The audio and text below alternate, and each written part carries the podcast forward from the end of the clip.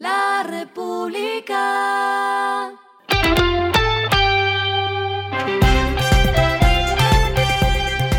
Al final de la jornada, esto es lo que debes saber sobre el comportamiento de los negocios, las finanzas y la economía. Las movidas de hoy fueron.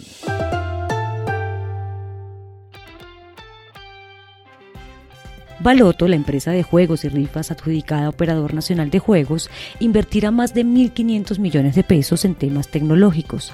Esta inyección de capital desarrollará la automatización de los sorteos, así como el fortalecimiento de los sistemas de seguridad de la empresa.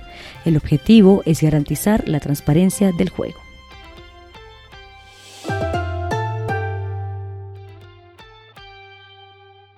Los clientes de Avianca tendrán la oportunidad de viajar desde diferentes ciudades de Colombia hacia los principales destinos en Estados Unidos, Brasil y Chile sin escalas, con siete nuevas rutas que conectarán a ciudades como Cartagena, Santa Marta, Medellín y Pereira.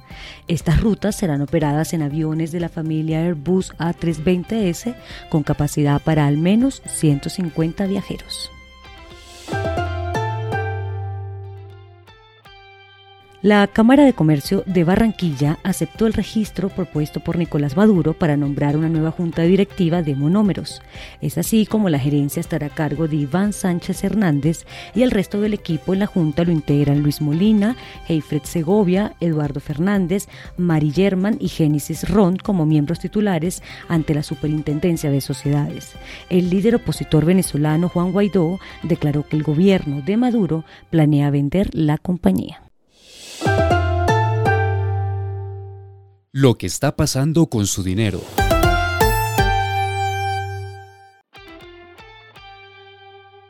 Inbamer lanzó una encuesta que permite hacer investigación de mercado en 24 horas.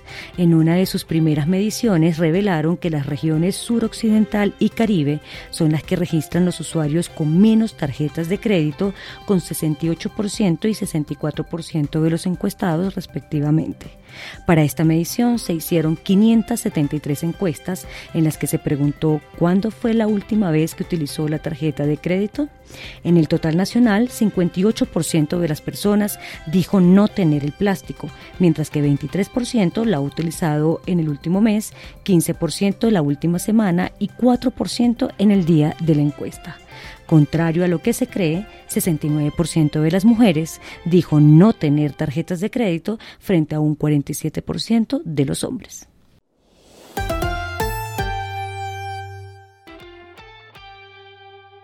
Los indicadores que debe tener en cuenta. El dólar cerró en 4.415,11 pesos, bajó 20,73 pesos. El euro cerró en 4.410,69 pesos, bajó 4,74 pesos. El petróleo se cotizó en 85,49 dólares el barril. La carga de café se vende a 2.362.000 pesos y en la bolsa se cotiza a 2,88 dólares. Lo clave en el día. El Comité Autónomo de la Regla Fiscal publicó hoy su informe de revisión periódica de la economía y el mensaje que dio es muy claro. Las finanzas públicas están al límite. Esto después de calcular que de cada 10 pesos del recaudo hecho en el país, 3 pesos se pagarán en intereses para el compilado de 2022. Es necesario reducir la deuda en línea con la regla fiscal, afirmaron en el documento. Si bien destaca que el escenario fiscal y presupuestal para 2022 y 2023 se ha beneficiado de un recaudo mayor al esperado, el comité advirtió que el déficit de la nación será de 7,3% equivalente del PIB y no de 5,6% como tenía previsto el gobierno pasado. Por último, deja esta perla como el presupuesto general de la Nación para 2023 subió a 405 billones de pesos, esto significa que el gasto también subirá, estiman en 1,3% del PIB, eso sin contar los pagos programados para el Fondo de Estabilización de Precios de los Combustibles, por lo que todo apunta a que sí o sí habrá que aumentar el precio de la gasolina. A esta hora en el mundo.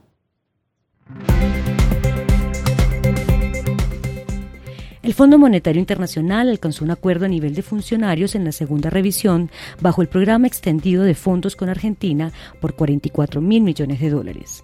La aprobación, que tiene que ser ratificada por el Consejo Ejecutivo del Fondo Monetario Internacional, habilitará fondos por cerca de 3.900 millones de dólares para Argentina, que está intentando recomponer sus reservas y hacer bajar una muy elevada tasa de inflación. Y el respiro económico tiene que ver con este dato.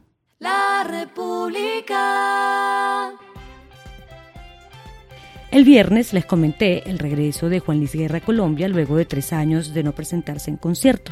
Y hoy les sumo otro nombre a la lista de artistas que podrán ver en el Movistar Arena. Se trata de Ricky Martin, quien no se presentaba en Bogotá desde hace 17 años.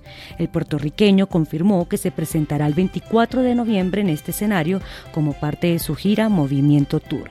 La venta de boletería inicia mañana para clientes Movistar y desde el 24 de septiembre para el público en general. La República.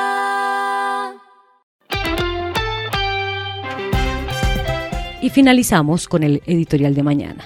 Viene cierre de año con elevado costo del dinero. La Reserva Federal subirá sus tasas de interés a niveles máximos en 15 años, acercándose al techo de 4%, un efecto dominó que obliga a las emisores a hacer lo propio para fin de año. Esto fue Regresando a casa con Vanessa Pérez.